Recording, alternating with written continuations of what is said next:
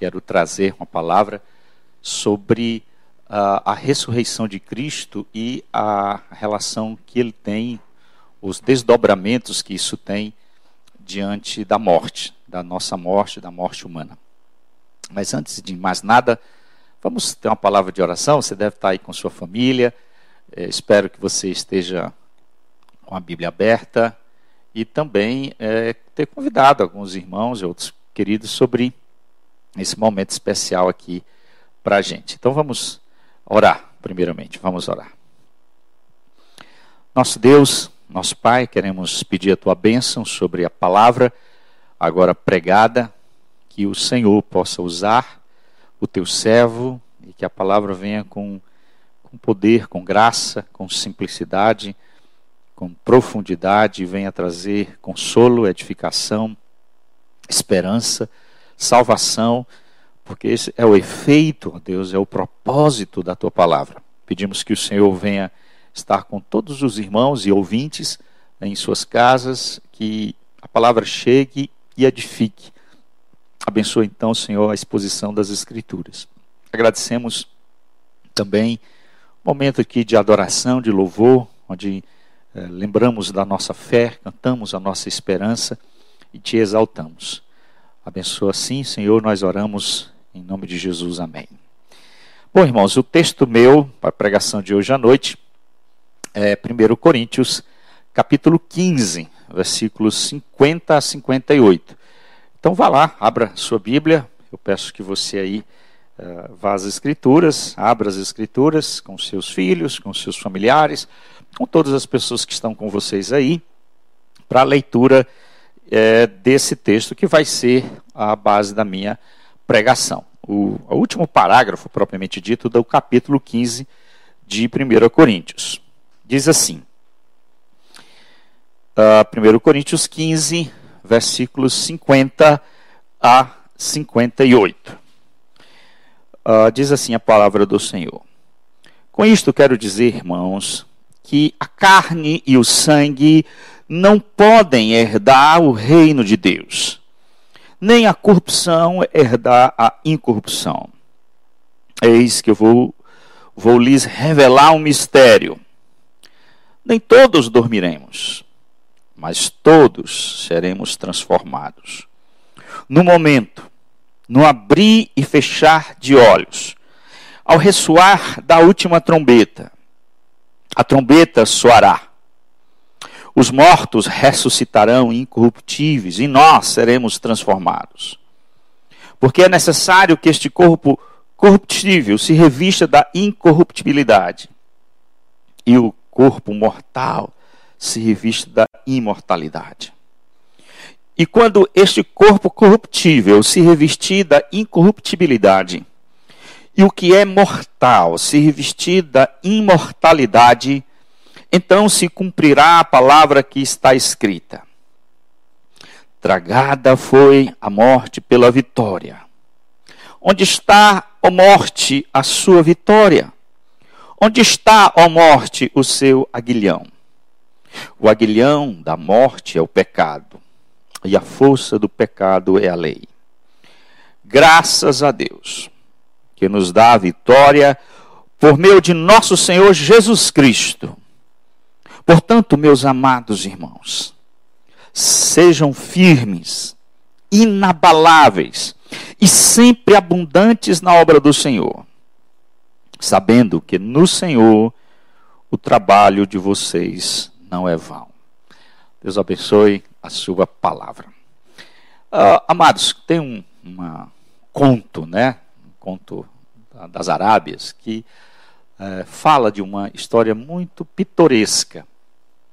Diz de um mercador que possuía um escravo, e esse eh, mercador enviou esse escravo ao mercado em Bagdá.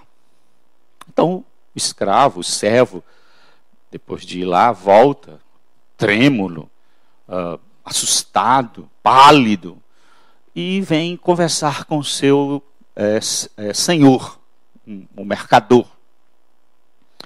Ele diz: Olhe, uh, eu estava lá em, no mercado e uma mulher me empurrou. E quando eu virei as costas e a fitei, era a morte. E fiquei assustado com aquela atitude dela. E de repente fugi e, e vim aqui pedir-lhe ajuda. Empresta-me um, um, dos seus cavalos, uh, Senhor, para que eu vá a Samarra, e assim eu fugirei da morte. Então foi isso que o escravo fez. O servo galopou, foi em direção, uh, isso ainda pela manhã, uh, para Samarra. O mercador, dono do escravo, foi lá no mercado em Bagdá e procurou, enxergou e viu a morte. Então, olhando para ela, perguntou: Você é, assustou o meu escravo? Ele chegou trêmulo, nervoso. Por que, que você fez isso? Por que, que você amedrontou ele? A morte disse assim: Eu? Não, eu não estava é, amedrontando. Eu estava, pelo contrário, assustada. Porque hoje à noite eu tenho um encontro com ele em Samarra.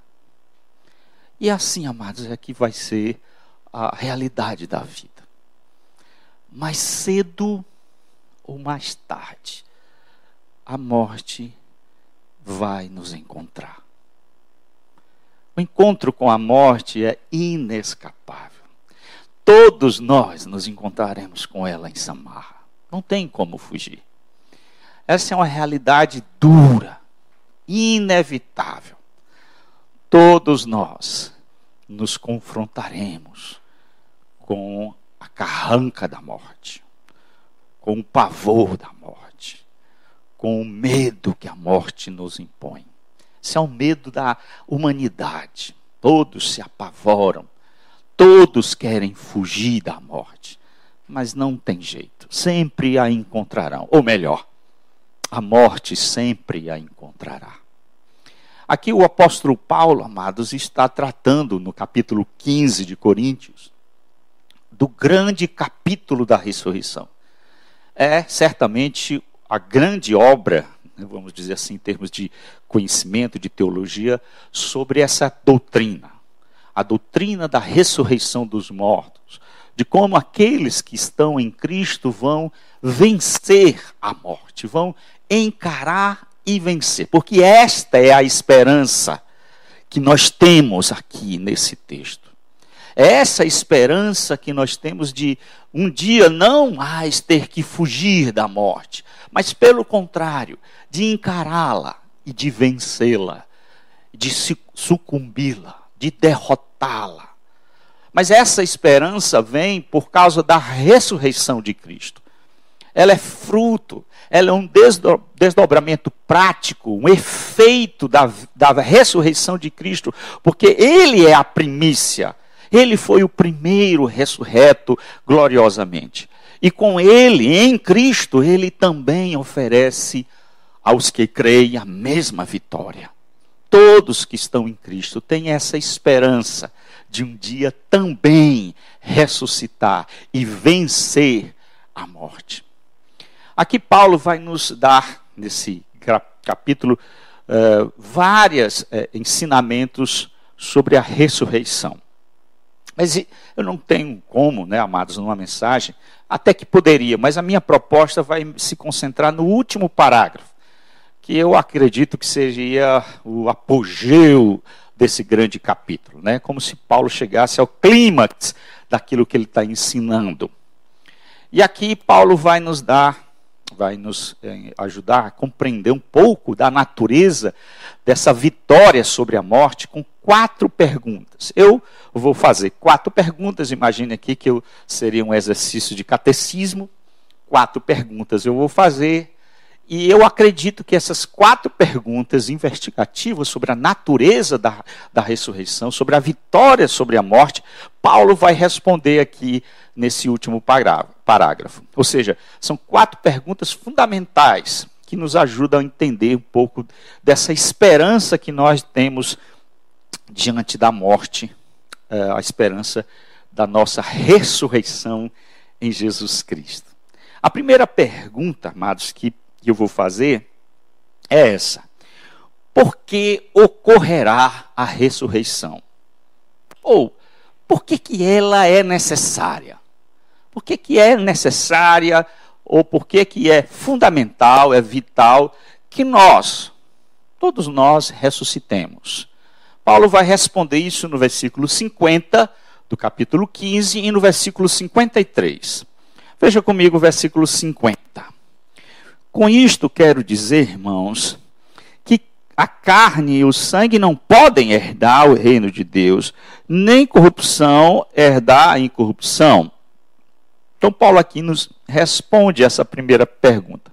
Por que, que é necessário a ressurreição dentre os mortos? Porque ela é fundamental. Por que, que ela ocorrerá?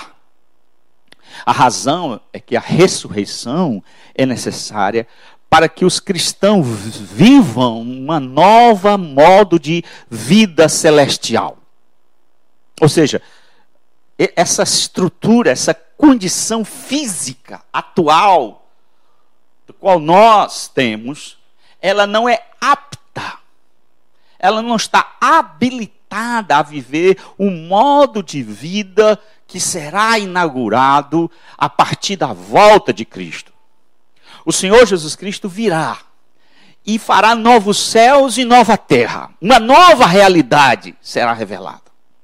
Mas para que a gente possa viver essa dimensão celestial, essa dimensão da eternidade, de um reino que não terá mais fim, é necessário, é uma condição vital que nós, o nosso ser, o nosso corpo, esteja apto capaz, habilitado para viver essa dimensão.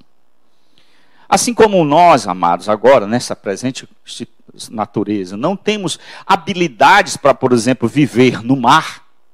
Nós não fomos criados, Deus não nos projetou a fim de que possamos viver no mar.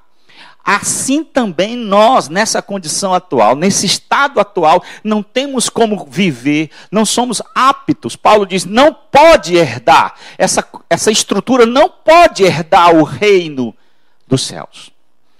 Por quê? Porque Paulo diz que nós somos carne e sangue. O que ele quer dizer com carne e sangue?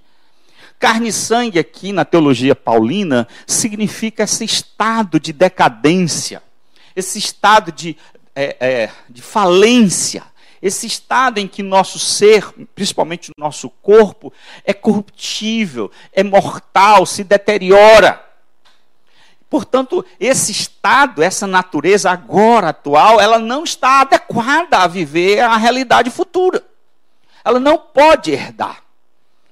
Então, para que possamos viver a dimensão da eh, celestial, o reino eterno, essa, essa natureza corruptível, ou seja, essa tendência pelo qual o nosso ser, nosso corpo se deteriora, e essa natureza mortal, que é a nossa mortalidade, não tem como viver. Ela é uma condição, portanto, inapta, ela é condição frágil e não pode é, herdar o reino de Deus. Paulo fala isso mais uma vez no versículo 53. Porque é necessário que este corpo corruptível se revista da incorruptibilidade. E o que é mortal se revista da imortalidade. Então, tanto a natureza corruptível tem que ser transformada em corruptível, como a natureza mortal tem que ser transformada em imortal. Isso é uma questão muito importante, amados, por causa do contexto. A igreja de Corinto, alguns membros da igreja de Corinto, é, negavam a ressurreição dentre os mortos. Isto era fruto de uma compreensão de mundo, de uma visão grega dualista, que dizia que o corpo era mal.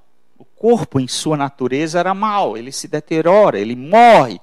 Uh, eles diziam que o corpo era a prisão da alma. E que a grande uh, visão da vida, o grande propósito, era a libertação da alma do corpo. Então, quando a alma se desprendesse do corpo, então é, essa libertação é, estaria então a, a glória, a, a, salvação. uma espécie de ruptura com a existência física, porque a existência física, o corpo é mal. E Paulo não concorda com isso. Paulo vem contra essa ideia uh, errada, uh, uh, antibíblica. O corpo é algo precioso para Deus, porque Deus nos deu o corpo.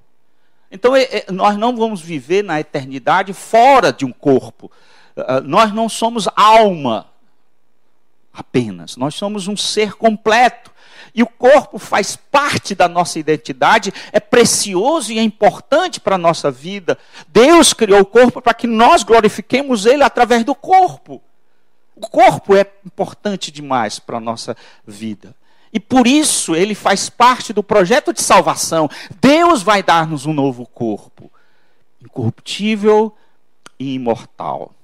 Então, essa dificuldade dos, dos coríntios em acreditar na ressurreição por causa desse conceito dualista por trás. Atualmente, amados, os eh, modernos, os contemporâneos, também têm a mesma dificuldade. Eles também não acreditam que é possível um corpo ah, ser ressurreto. Não pelos motivos filosóficos ah, dos gregos, de que dizia que o corpo era mau e o espírito era bom mas por uma questão de preconceito ah, ah, é, científico, porque isso não é, é científico, porque isso não passa pelo crivo da ciência. O nosso corpo morre, se dissolve e ele se espalha no mundo. Ah, a sua constituição física, química é dissolvida. Como é que o corpo vai ressuscitar de novo, dizem eles? Com ceticismo, com descrença. Não, amados, vai ressuscitar. O Senhor Deus é poderoso para trazer o nosso corpo de volta e trará. Toda pessoa, portanto, será ressuscitada. Todos nós. Jesus disse que ao, chegar, ao vir a sua vinda gloriosa, ao vir para essa dimensão, uma nova é, na segunda vinda, ele diz: Não vos maravilheis, porque vem a hora em que todos nós que se acham, todos os que se acham nos túmulos, ouvirão a sua voz e sairão. Os que tiverem feito bem para a ressurreição da vida, e os que tiverem feito e praticado mal para a ressurreição do juízo. Então Jesus diz que todos vão ressuscitar. Deus é poderoso para reconstituir o nosso corpo, o nosso corpo, agora sim glorificado e imortal.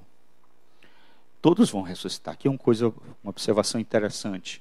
Até o ímpio vai ressuscitar. Até a pessoa que não tem Cristo, que morre sem Cristo, vai ressuscitar. Jesus disse: todos vão ressuscitar. Os que praticaram mal para, para a ressurreição da vergonha, porque o corpo daquelas pessoas que morreram sem Cristo estará apto também para viver uma dimensão da eternidade de condenação e juízo. Ou seja, o inferno. O, o corpo do, da pessoa que não creu em Cristo também será ressuscitado. E assim como o nosso corpo, daqueles que creem em Cristo, ressuscitarão para viver a eternidade celestial, o corpo do ímpio também será ressuscitado para viver a condenação eterna, o juízo. Assim todos vão ressuscitar. Mas Paulo aqui não tem a preocupação em descrever sobre o corpo do ímpio. Aliás, a Escritura não nos diz muito sobre isso. Não nos interessa. O que nos interessa aqui é pensar sobre o corpo daqueles que creem em Cristo. E esse corpo, para viver a realidade futura, eterna e celestial, essa dimensão, ele tem que se tornar imortal e incorruptível. Portanto, eis a primeira pergunta: por que é necessário a ressurreição? A resposta: a ressurreição é necessária para que possamos viver, estarmos aptos a viver a dimensão da eternidade, o reino eterno de Cristo Senhor. Agora vamos para a segunda pergunta: como ocorrerá a ressurreição? Ou seja, como é que ela vai acontecer? Vejamos o versículo 51. Eis que, eis que eu vou lhe dizer, eu vou vos revelar o mistério. Nem todos dormiremos, mas todos seremos transformados. Num momento, num abrir e fechar de olhos, ao ressoar da última trombeta, a trombeta soará, os mortos ressuscitarão incorruptíveis, nós seremos transformados. Paulo agora vai nos responder uma segunda questão. Como ocorrerá esse, eh, essa ressurreição gloriosa para os que estão em Cristo? Paulo responde isso porque essa pergunta foi levantada no versículo 35. Olha aí, amados, versículo 35 do capítulo 15. Mas alguém lhe dirá: Como é que os mortos ressuscitam? Ele se fará duas perguntas no versículo 35. Uma é: Como é que os mortos ressuscitam? Agora ele vai responder. E depois, e como é e que corpo virão? Depois ele vai responder essa. Eu vou responder essas duas perguntas. Primeiro eu vou responder essa aqui. Ou Paulo vai responder e eu vou responder na minha pregação. Como é que os mortos ressuscitam? Agora ele vai responder essa pergunta. Como é que isso vai acontecer? Paulo começa respondendo assim: Eis que vos digo um mistério. A primeira coisa que ele fala é que isto é, trata-se de um mistério. O que é o mistério? Mistério é uma palavra, uma expressão muito da teologia de Paulo, que significa aquilo que outrora estava oculto no passado e que agora, nos tempos atuais, Deus revelou. Há muitos mistérios na Bíblia: o mistério da iniquidade, o mistério da igreja. E aqui Paulo fala que isto, a ressurreição dos que estão em Cristo, trata-se de um, um mistério que, ora, agora está sendo revelado. Depois ele diz que é necessário. Olha o versículo 51. Ele diz: Olha, nem todos dormiremos, mas todos seremos transformados. Aqui é uma questão interessante. Paulo não está agora se referindo aos mortos. Aqui ele está se referindo aos vivos. Ou seja, a, a, aos, a, a, todos nós agora que estamos em Cristo. Naquela ocasião, naquele, todos os, os cristãos em Corinto. Ele está se referindo a, a, essa questão porque esses que estão vivos também passarão por uma transformação. Quando ele falou que o, o, os que estão em Cristo e que morreram é necessário a incorruptibilidade e a imortalidade, agora ele volta a atenção aos que estão em vivo ou estarão vivos pela ocasião da vinda de Cristo. Agora, nessa ocasião, uh, se a ressurreição é necessária para os que estão mortos, aqueles que estão vivos em Cristo, é necessária uma transformação. Porque eles nem todos dormiremos. O que é dormir? Dormir aqui é morrer. Ou seja, uh, eu falei no início da minha mensagem, naquele conto das Arábias, que uh, a morte sempre vai nos encontrar conosco. Isso é uma verdade em geral. Mas é verdade também que alguns não passarão pela morte, como por exemplo Elias e Enoque. E os que estiverem vivos pela ocasião da vinda de Cristo também não passarão, ou seja, não dormirão. E aqui Paulo está respondendo a essa questão, porque a, a situação é diferente, por exemplo, da indagação dos Tessalonicenses. Os Tessalonicenses escreveram para Paulo perguntando sobre aqueles que morreram em Cristo. Eles estavam preocupados porque seus entes queridos estavam morrendo e Cristo ainda não viera. E eles tinham esperança da volta de Cristo. E aí os mais antigos da igreja, os velhinhos, vamos dizer assim, morriam. E aí veio uma inquietação: como é que ficará essas pessoas que estão mortas por ocasião da, da volta de Cristo? Aí Paulo responde aos Tessalonicenses: olha, eles jamais precederão nós. Pelo contrário, na vinda de Cristo eles serão ressuscitados primeiro. Portanto, não ficais desesperados como os que não têm esperança. Porque os que estão em Cristo ressuscitarão primeiro.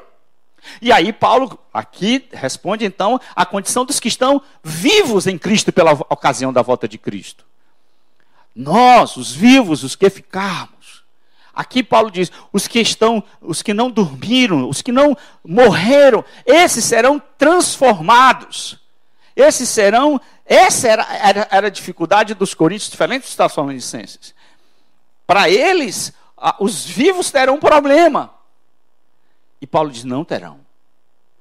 Porque esses serão transformados na ocasião da vinda do nosso Senhor Jesus Cristo.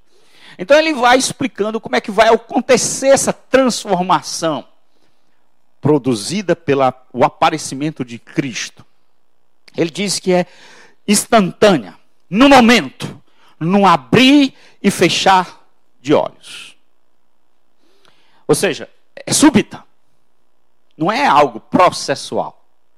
A palavra interessante para, no momento, é átomo. Isso, exatamente, átomo. E você deve conhecer essa palavra. Uma palavra muito conhecida na, na ciência, na biologia. É, que literalmente significa aquilo que não pode ser cortado ou indivisível.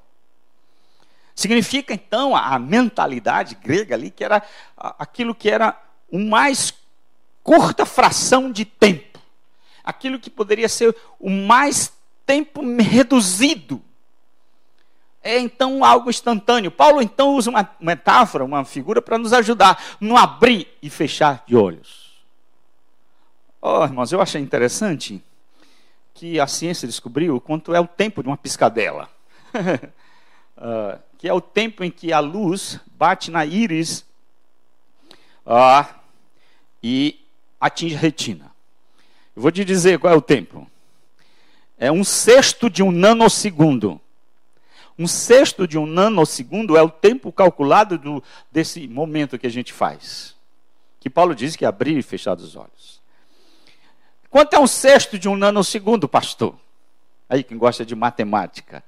Deixa eu explicar o que é um nanosegundo. O nanosegundo é um segundo dividido por um bilhão. Alguém gosta de matemática? Eu sou, gosto de matemática. É 1 dividido por 10 a menos 9. Ou 1 vezes 10 a menos 9. E vocês estão entendendo aí, irmão, matemática? Ou seja, por isso que é 10 a 9, é nano. Entendeu? Aí quem que gosta de matemática está tá entendendo o que eu estou dizendo. Ou seja, amados, é um sexto de um, uma fração pífia. É algo, um segundo, é um bilhão de vezes o nanosegundo. Em outras palavras, é algo rápido, é instantâneo é rápido demais.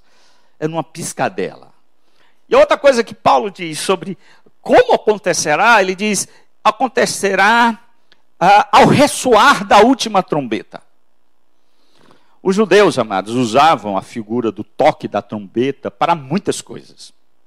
Muitos propósitos era usado dentro da cultura judaica, por exemplo, para é, chamar as pessoas à batalha. Então se tocava a trombeta e os, é, os, os soldados vinham, se juntavam para a guerra. Ou então se tocavam a trombeta e vinham para, por exemplo, uma festividade da Páscoa, do tabernáculo.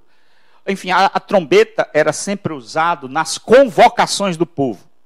Toda vez era um instrumento uh, de chamamento.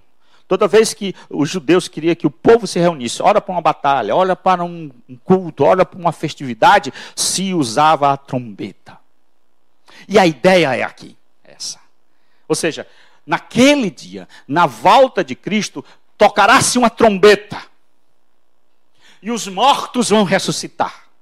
E os vivos serão transformados. E nós seremos ajuntados todos os que estão em Cristo, todos os que pereceram, todos os que morreram e os que estiverem vivos, todos, todos serão convocados, unidos.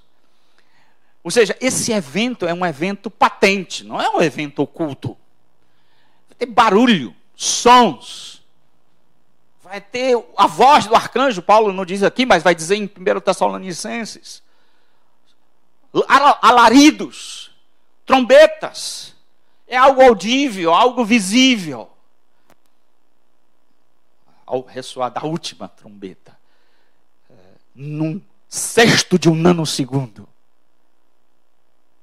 e nós estaremos juntos, todo o povo de Deus, é, unidos com o nosso Senhor, os que morreram ressuscitados, os que estiverem vivos transformados. É assim que vai se dar esse glorioso dia.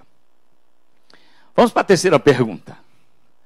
A terceira pergunta é: quais as características do corpo daqueles que vão ressuscitar? Porque essa é a segunda pergunta que Paulo faz no versículo 35. Volte para o versículo 35, por favor.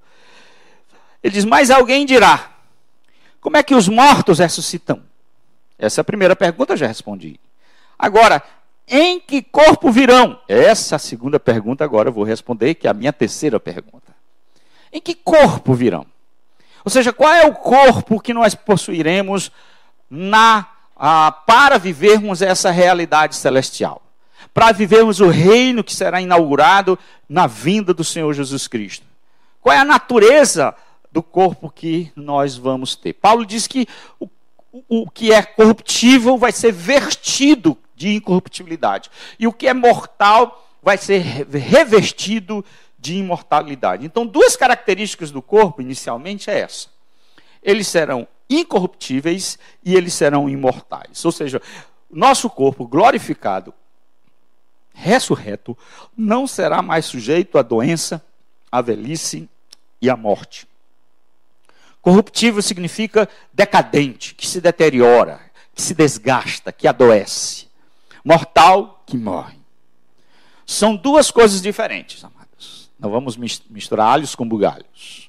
Paulo fez questão de dizer que são duas coisas diferentes. São, por exemplo, alguém pode morrer e o seu corpo não está corruptível, no sentido de que está na flor da idade. Quantas pessoas não morrem né, uma, na flor da idade, com 15 anos, com 16 anos, com a saúde lá em cima? Corpo sarado, saudável, mas mortal. Mortal. Então, essa é uma realidade diferente. Quando Jesus vier, ele vai nos dar corpos mudados, para que não haja mais desgaste. Por isso que a promessa: não haverá mais dor, luto, morte, é, decadência. A promessa, portanto, é esta. É, é, tanto Paulo como João vai nos dizer que esse corpo será semelhante ao corpo de Cristo. Paulo vai dizer aos Colossenses: quando Cristo, que é a nossa vida, se manifestar, então nós, vós também sereis manifestados em glória. Ou seja, nós iremos compartilhar a mesma glória que Jesus teve quando ressuscitou num domingo como este. Ou seja, que glória é essa? De termos um corpo incorruptível e imortal, semelhante ao de Jesus. João vai dizer a mesma coisa, diz, amados, agora somos filhos de Deus, e ainda não se manifestou o que haveremos de ser. Sabemos que quando ele se manifestar, seremos semelhante a ele, porque haveremos de vê-lo como ele é. À medida que nós olharmos para o nosso Senhor, nós seremos transformados à semelhança dele. Em que sentido? Fisicamente. Nosso corpo terá as mesmas características do corpo de Cristo ressurreto corpo imortal e incorruptível. Que bênção, né, amados? Que glória. Mas há outra característica desse corpo que é muito importante. Além de ser incorruptível e imortal, há uma continuidade e uma descontinuidade com o nosso corpo atual. Paulo fala que os mortos ressuscitarão. E quando ele diz mortos, ele está falando sobre nós. Nós não somos alma, nem corpo. Nós somos alma e corpo. Portanto, o que nós somos, a nossa identidade, faz parte de um conjunto, de uma unidade condicional, corpo e alma. E quando diz que nós vamos ressuscitar, então fala do todo, não de uma parte. Do todo do nosso ser, no caso aqui, nosso corpo. E aqui tem um ponto absolutamente importante sobre a nossa ressurreição. No sentido de que há uma continuidade. É, Paulo ilustra essa continuidade nos versículos 37 e 38 do capítulo 15. Olha, olha comigo aí, irmãos. Versículo 37 e 38.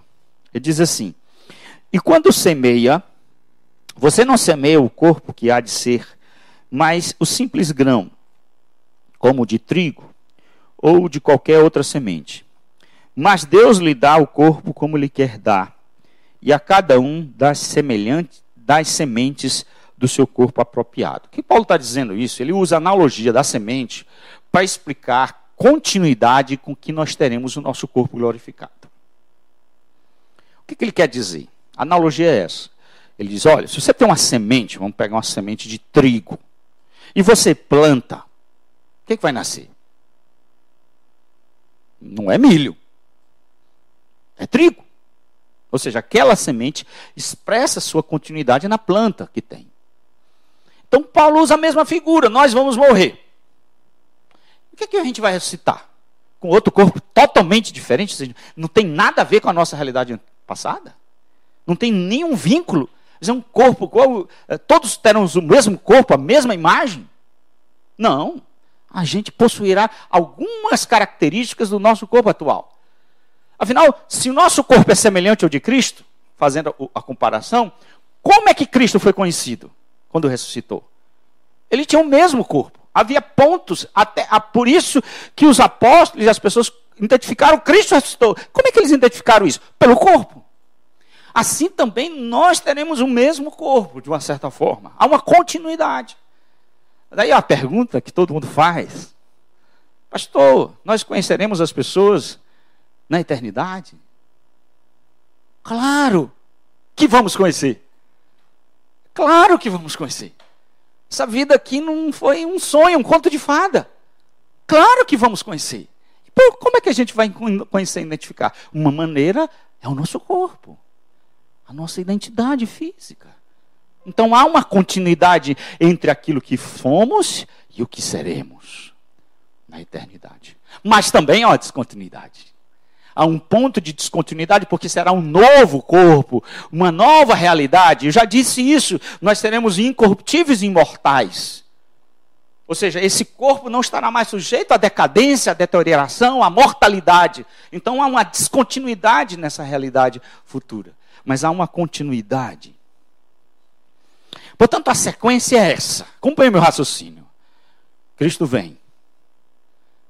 Trombeta, anjos, voz do arcanjo. Os, os mortos em Cristo ressuscitam. Os vivos os que estão aqui naquela ocasião, e eu espero que estejam, seremos transformados.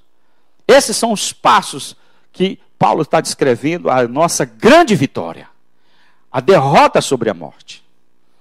Paulo vai dizer algo muito interessante ainda, amados. No versículo 54, olhe comigo. E quando esse corpo corruptível se revestir da incorruptibilidade, e o que é mortal se revestir da imortalidade, então se cumprirá a palavra que está escrita: Tragada foi a morte pela vitória. Onde está a morte, a sua vitória? Onde está a morte, o seu aguilhão? Paulo aqui faz uma citação muito importante do Antigo Testamento. De Isaías 25, 8, de Oséias 13, 4. Ele nos faz lembrar que essa é uma esperança dos santos do Antigo Testamento, eles também tinham esperança da ressurreição, de que um dia a vitória uh, da morte sobre a morte aconteceria. Deixa eu fazer um, uma, uma, rápida explicação sobre esses dois textos e eu vou para a minha última pergunta. A, a questão de Isaías, ele profetiza um dia em que a morte será, será engolida. Isso é a figura. Tragada foi a morte pela vitória. Essa figura aqui é muito interessante, a figura de, ser engolida. A palavra que tragada significa engolida. Então, Isaías diz: haverá um dia em que a morte será engolida, tragada. E Oséias uh, nos fala sobre um cântico. Né? Aqui é um, uma espécie de cântico, uh, uma espécie de cântico zombador, sarcástico, irônico sobre a morte onde, como quem brincando, desdenhando com a morte. Onde está a morte, a tua vitória? Onde está a morte, a tua Guilherme? Houve uma vez um pregador, né, imagens né, são interessantes, ele dizendo assim, que nós iremos dar as mãos e fazer uma brincadeira de roda. Onde está a morte, a tua vitória? Onde está? Brincando, rindo, desdenhando. Qual criança diante do, da derrota, da derrocada, destronamento do reino da morte? O reino da morte chegará ao seu fim naquele dia. O reino da morte será destronado e nós iremos brincar com ela, rir dela. Onde está a morte? Uh, Enfrentá-la. Onde está a morte? Peitá-la. Onde está a morte, a tua vitória? Onde está a morte, o teu aguilhão? A morte que nos fere, amados. A morte que nos humilha a morte que nos espeta, que ele diz aqui, é um aguilhão que nos, nos magoa nessa realidade, que nos faz chorar, que faz nos perder os entes queridos, que nos separa das pessoas que nós amamos.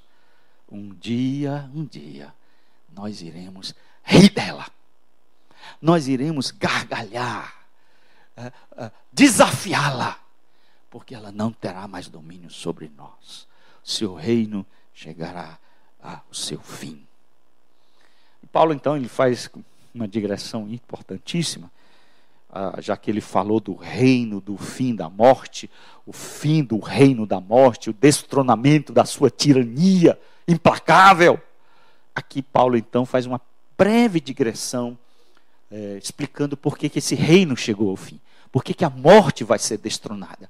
Porque o seu reino, que tanto nos fere, será sucumbido. E ele explica o que foi que aconteceu, para que isso acontecesse.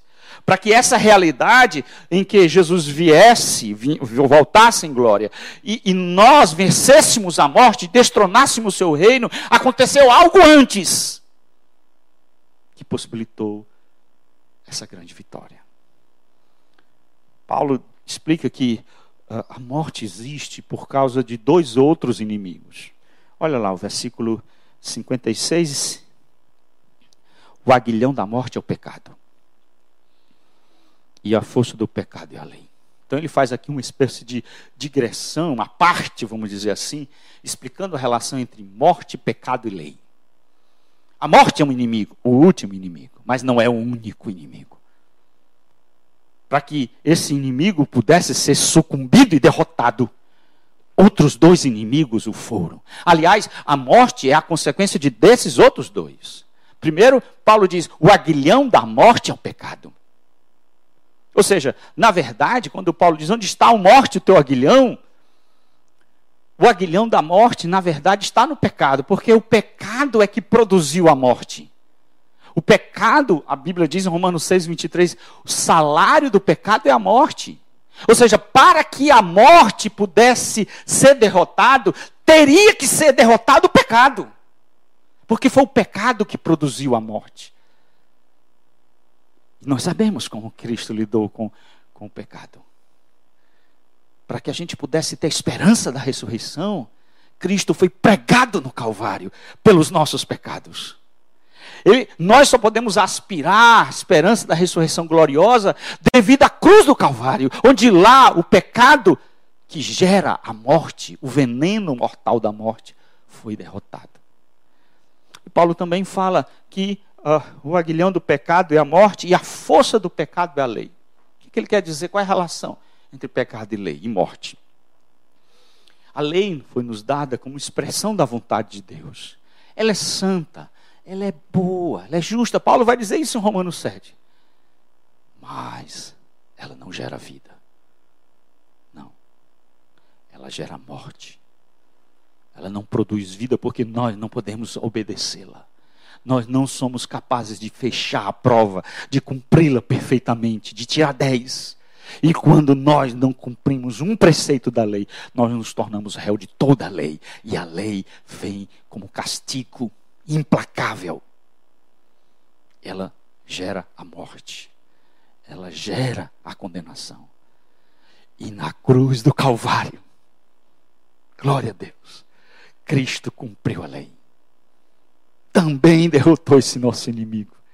Ao viver perfeitamente e cumprir perfeitamente, ele é, obedeceu a lei. E, e, esse, e esse, isso foi tributado, imputado para nós em Cristo. Essa obediência perfeita. Portanto, Paulo explica aqui que, que para essa vitória, para a gente gargalhar da morte naquele dia, houve uma obra gloriosa, que foi a obra de Cristo por nós, onde ele pagou os nossos pecados e cumpriu a lei para que a gente pudesse ter esperança de vida eterna. Vamos para a quarta e última pergunta, irmãos. Quais as implicações da ressurreição, dessa ressurreição para nós? Quais os desdobramentos? É, Paulo, ele é um teólogo espetacular. Ele sabe lidar com doutrina e prática.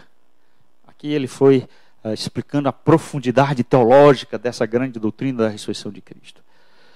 E nos últimos versículos 57 e 58, ele transita do aspecto mais teórico, mais teológico, vamos dizer assim, mais doutrinário, e vai para as aplicações práticas. E aí sim eu vou fazer também. Qual ou quais são os desdobramentos e implicações de nós sabermos que nós vamos ressuscitar?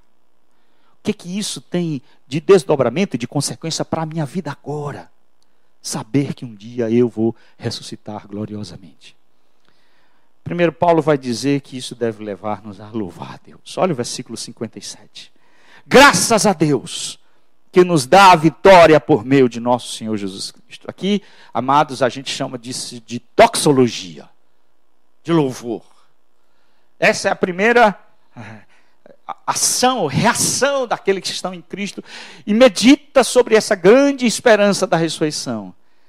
Uma vez que Cristo cumpriu a lei, pagou os nossos pecados e ressuscitou gloriosamente, uma vez que nós estamos é, livres da condenação eterna, uma vez que nós estamos. Ah, que, que o, o aguilhão da morte foi quebrado e o poder e o destronamento dela aconteceu. Louvor, graças a Deus. Adoração àquele que fez seu a morte, adoração àquele que cumpriu a lei, adoração àquele que pagou os nossos pecados. Diante dessa verdade, nós devemos adorá-lo, louvá-lo, exaltá-lo. Graças a Deus, graças a Deus, que em Cristo nos dá a vitória. Uh, hoje à tarde, eu vi de passagem, meu filho falou: pai, vai passar o jogo uh, do Brasil e Alemanha em 2002. Eu disse: é mesmo, minha televisão quebrou, eu não tenho mais televisão em casa faz quase um mês. E aí, uh, Mateus, a gente tomando um café na mesa, os meninos lá, minha família, botou lá o, o, um pouco do jogo pelo notebook. E a gente acabei assistindo um pedaço do jogo. A gente assistiu um jogo, mas, mas você já sabia né, quem ia ganhar. Né? A gente já sabia o placar. Né? A gente assistiu um jogo já tendo essa certeza. Ah, é isso que a gente está fazendo. Não é isso, irmãos. A gente está no jogo, vamos dizer assim, numa partida. Mas a gente já tem vitória. A gente já é vitorioso. Graças a Deus, que em Cristo nós temos a vitória. Né? A gente já pode ter essa expectativa. Olha que coisa maravilhosa. É, um dia a gente já sabe o placar. Vamos ganhar. Vamos ganhar. Vamos ganhar. A vitória já está determinada. Né? Que bom, amados, é, viver nessa dimensão, nessa esperança né? de que é, a gente vive luta, sofrimento, tribulação, choro, lágrima, mas vamos vencer, porque em Cristo Jesus já somos mais que vencedores mais que vencedores. A vitória já, já é nossa. É só é, o juiz a terminar. 45, o placar está lá. Vitória nossa, vitória do povo de Deus. A segunda implicação é, Paulo diz no 58, uh, ah, portanto, meus amados irmãos, uh, sejam firmes. Louvor e agora firmeza. O que, que isso deve implicar na nossa vida? O fato de nós termos essa esperança de ressurreição. Qual é o efeito prático para as nossas vidas? Paulo vai dizer firme. Firme significa na medida que nós andamos, nós, na medida que nós caminhamos nossa vida cristã, não ah, retrocedemos, não desistimos, não ah, voltamos, não regredimos. A, a ideia aqui é aquela que Jesus diz: olha, quem pôs a mão no arado não pode olhar para trás não tem mais como voltar. Não, é um ponto sem retorno. Firme, é, a gente avança vitoriosamente, firme. Segundo, terceira coisa, Paulo diz: inabaláveis. Inabaláveis. A ideia aqui, amados, é não sucumbido ou não derrubado. É uma ideia aqui, mais ou menos, de, de daquela pessoa que você dá nocaute, ele não cai. Ele não é nocauteado. A ideia é inabalável. Mantenha-se no posto. Permaneça seguro. Por quê? Por que, que Paulo diz isso? Porque ele sabe que na vida cristã teremos tribulações, lutas. Jesus vai falar isso no Sermão do Monte, sobre aquele que está construiu a casa na areia, construiu na, na rocha. E, e, e sobre as duas casas vieram ventos, tempestades, se abateram. E qual foi o resultado? A casa na rocha ficou inabalável. Essa é a ideia aqui. Nós tem, precisamos ficar firmes. não podemos ah, retroceder, mas não podemos cair, não vamos cair, porque estamos seguros. Não sejamos, portanto, abalados. Não sejamos abalados, amados, diante da morte. Não, não nos tornemos, não sejamos apavorados, amedrontados diante da carranca da morte. Firme. Não, não sejamos desencorajados, desanimados diante das lutas da vida. Firmes, firmes. Nós ressuscitaremos gloriosamente e seremos transformados. E a última, sempre abundante na obra do Senhor. Sempre abundante. A palavra abundante aqui, amado, significa transbordar. Um dia eu estava andando com minha esposa e a gente às vezes anda pela manhã, andava, né? Hoje está proibido. E, eu passei, era na época da manga, eu nunca esqueci o que ela falou. A gente estava andando juntos e uma mangueira grande estava na nossa frente. E ela estava cheia, cheia de frutos, cheia de frutos. E ela olhou para mim e disse assim: Que a minha vida seja assim. Que a nossa vida seja assim, irmãos. É, cheias de frutos. A, a ideia aqui é transbordante de frutos. Carregadas de frutos. Paulo diz: sempre abundante na obra do Senhor. Oh, amados, frutifique. Frutifique. Produza frutos. Planeje. Não, eu vou fazer isso com a minha vida, vou fazer aquilo, não você planeja, não vou fazer isso. Pois planeje para ser frutífero. Calcule, sonhe, deseje ser frutífero. Sirva. Sirva. Não guarde a sua vida para si. Não coloque sua vida em coisas tolas. Como disse o bom John Velho Piper. Não desperdice a sua vida. Não jogue a sua vida no lixo. Eh, amados, eu, eu tenho 52 anos e eu não penso em aposentadoria, não. Não penso. Esses irmãos vão ficar preocupados. Ixi, pastor, o senhor vai ser pastor. Então, imagina que o pastor aqui da igreja, 75 anos, vai ser chato, um velhinho carregando aqui na igreja. A gente vai ter que aturar esse velhinho talvez eu não vá ter muitas forças para ser um pastor atuante, como eu devo ser, como eu quero ser. Muitas vezes, como eu sou, que as forças, eu sou um corpo mortal, então vai se perdendo. Mas eu, eu não penso em aposentadoria, eu vou dizer logo John Piper, que eu gosto demais, né? aposentadoria é uma desgraça. Não no sentido de, de pensão, de receber alguma recompensa, mas no sentido de ociosidade. Eu não penso em parar penso. Não penso. Eu penso até o último dia da minha vida estar tá servindo ao meu Senhor, produ produzindo frutos, sendo frutífero, transbordando. E eu penso que deve ser o nosso desafio, todos nós, todos nós, sejamos frutíferos, abundantes. Que obras você vai apresentar, Senhor, oh, irmãos, diante do Cordeiro? Quais são os, os frutos da sua vida? daquilo que você produziu. Apocalipse diz: Eis que vemos embora, e comigo está o galardão que tenho para retribuir a cada um segundo as suas obras. Um dia, tudo aquilo que fizemos por, pelo Senhor vai ser devidamente honrado. Por isso que Paulo diz: o nosso trabalho não é vão. Não é vão. Por quê? Porque vamos ressuscitar. a nossa vida não termina no túmulo. Olha o que Apocalipse diz: Bem-aventurados os mortos que desde agora morrem no Senhor. Sim, diz o Espírito, porque descansam dos seus trabalhos, pois suas obras o acompanham. Um engenheiro faz um grande prédio, glória a Deus por isso. Mas o prédio não vai acompanhá-lo. Não vai.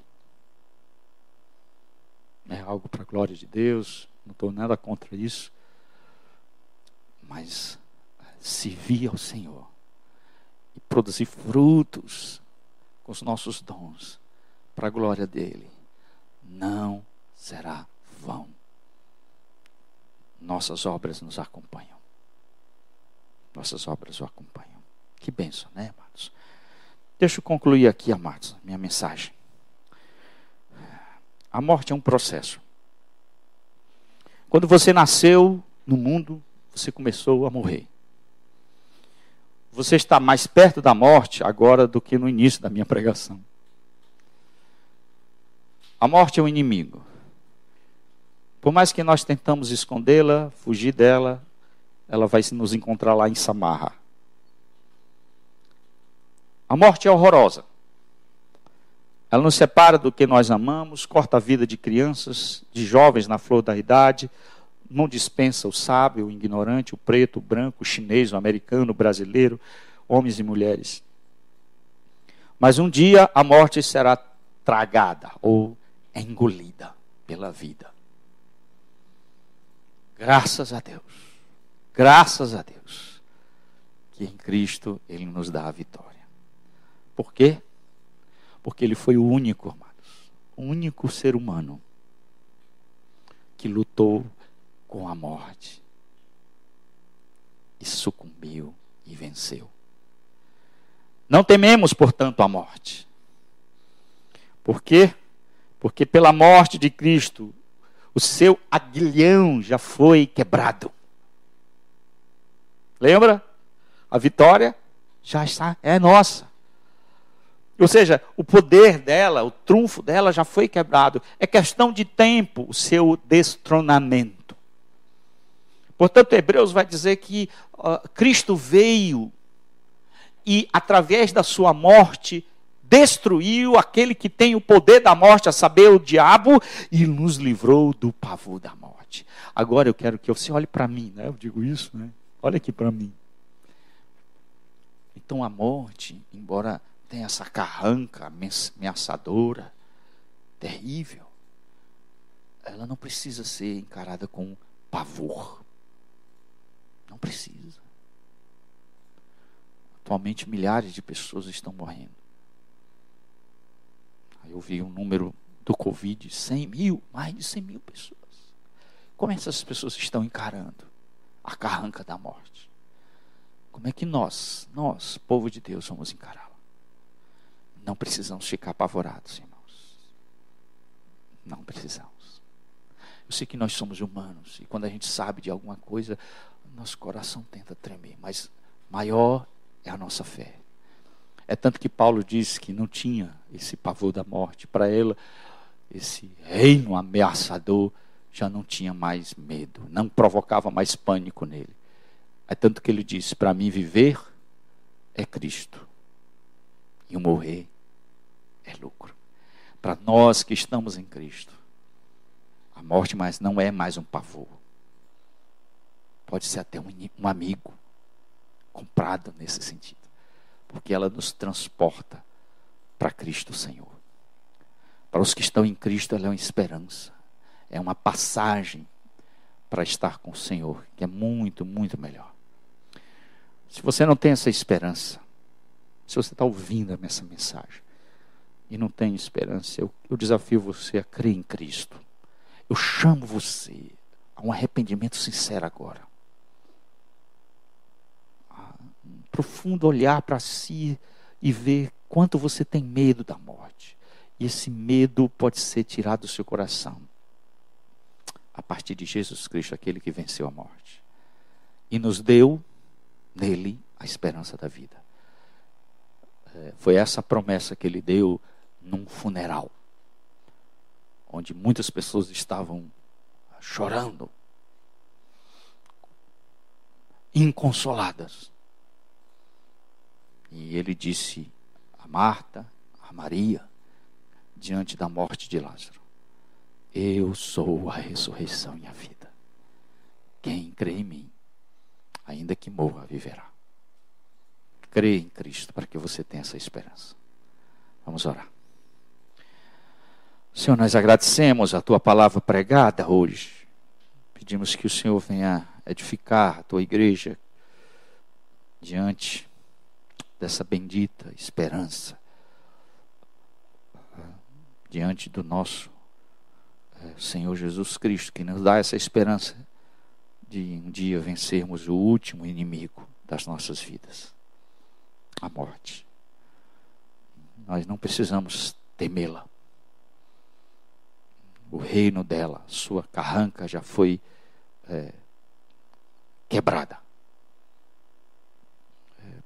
Podemos dizer como Paulo: para mim viver é Cristo, morrer é lucro, porque estamos em Cristo e nós temos uma vida, uma vida eterna, que mesmo que a morte nos trague agora, não vai ter a vitória completa.